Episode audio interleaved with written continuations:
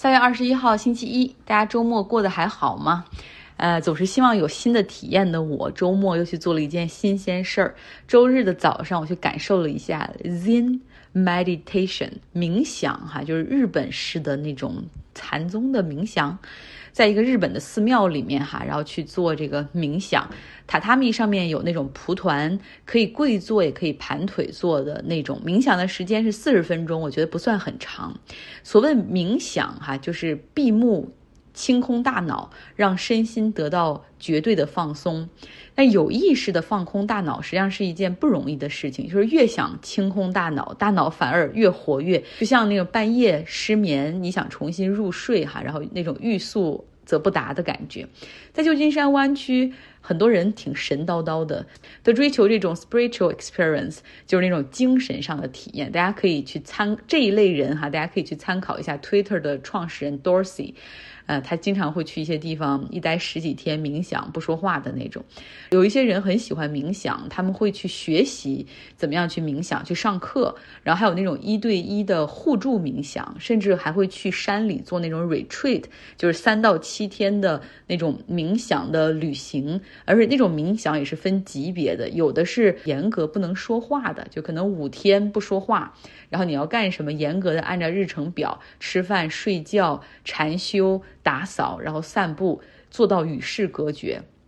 我有一个朋友，他去过，他说一开始觉得特别不习惯，因为你没办法说话嘛，有什么东西要把沟通降到最低，有点什么诉求的话，可能需要写下来。他说，但是几天之后适应了，然后等 retreat 结束之后重返城市。然后忽然觉得啊，怎么这么吵？不论是汽车的声音还是别人说话的声音，哈，就挺难受的。所以有的时候这种 retreat 定期要做，因为它会让你觉得真的身心得到了洗涤一样。呃，那冥想呢？其实在这儿就像在国内有一些圈子非常痴迷于辟谷一样。然后我今天冥想的时候就尝试用深呼吸帮助自己进入状态。呃，会有点帮助，但是很快又会忘了呼吸的节奏。然后我后来想，哎，干脆就。放弃吧，任凭大脑去我想去的地方，比如说回忆一下昨天的梦境啊，规划一下下周的要干什么呀，然后在脑海中列出一个 checklist。所以绝对不是理想中的冥想哈。所以，但是这个四十分钟很快就过去了。有两点让我感觉到有点难受，就是身体上的不适。第一个就是这个腿，你想，不论是这个盘腿坐上十分钟，肯定就麻了。所以我要想办法调整姿势，但是又想着你怎么能够不打扰别人，因为那个时候真的。太安静了哈，只能听到窗外的这个鸟叫的声音，呃，要尽量想着怎么弄，然后减少衣服的摩擦的声音。然后我大概四十分钟里面调整了三次腿，呃，但是起来以后还是会有点麻。那第二个就是手机，我进到这个寺庙之前还特意把它调成了飞行模式，保证它不会有响声。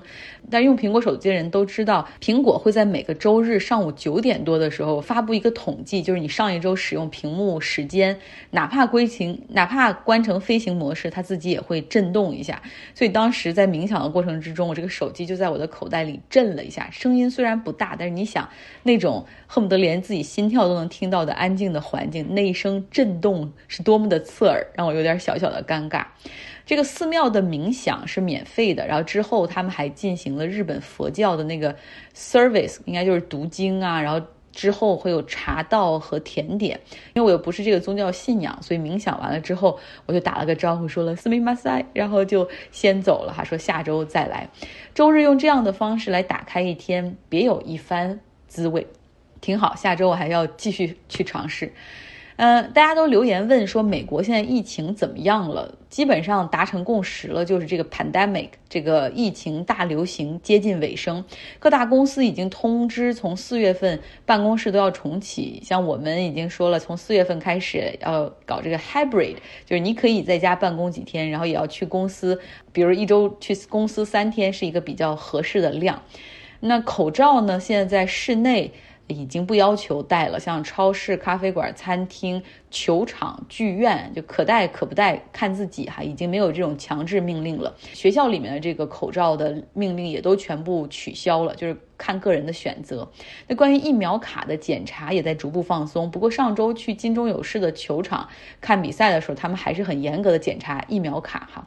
不过在一些餐厅、咖啡馆里面已经基本上不执行了。说实话，很多时候我已经开始忘记这个疫情的存在、病毒的存在。啊，比如说跟同事们见面的时候，大家已经开始恢复拥抱了哈。那上周五我们有 Happy Hour，然后我看到韩国同事，我们就聊起这个疫情。韩国现在每天的。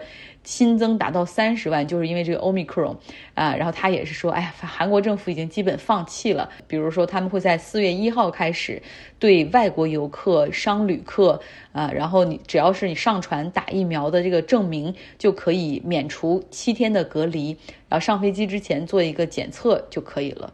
这是让我们有点想不到的哈，就是如果说你疫情现在正在一个高峰期，结果还是放松了限制的。日本呢，从今天开始解除了一切和 COVID-19 有关的限制，不过目前他们还没有开放对游客的入境。呃，美国主管疫情防控的这个主任福奇，他在周末的时候做了一个讲话，说要警惕 Omicron 的变异 BA.2 这个病毒，这种病毒已经在欧洲像英国带来了比较快速的病例增长，但是以轻症居多哈。而今天我一个朋友，他在这个医疗行业，他更是告诉我说，因为看了一个这种 paper，一个论文里面写说，如果已经打了这个三针的疫苗，那这个 B A 二的病毒的话，在这个人身上所造成的影响比普通流感还要弱。但是福奇是强调说，我们要我们要警惕这个新的病毒，但是也要寻找正常的生活哈，在中间试图找到一个平衡点。然后他也强调说，大家现在已经对抗疫情非常有经验了，如果我们看到病例大幅增加的话，到时候马上去马上去调整这个政策也来得及。OK，我们来说一下其他方面的新闻。三名俄罗斯宇航员周五的晚上从哈萨克斯坦的发射基地啊那边乘火箭升空，抵达了国际空间站。加入到了现在国际空间站的这个阵容之中。除了这三位之外呢，在国际空间站目前还有两位，还有两位俄罗斯的宇航员，四名美国宇航员以及一名德国宇航员。他们这些人将在一起共同的工作。那在国际空间站亮相的时候，这三名新加入的俄罗斯宇航员，他们他们是穿着。和乌克兰国旗一样颜色的制服，就是黄色的衣服上面有蓝色的这种这样的剑条。他们说，我们可以选择自己喜欢的颜色作为制服，我们决定黄色和蓝色是目前我们最喜欢也最需要的颜色，以此表达对乌克兰的支持。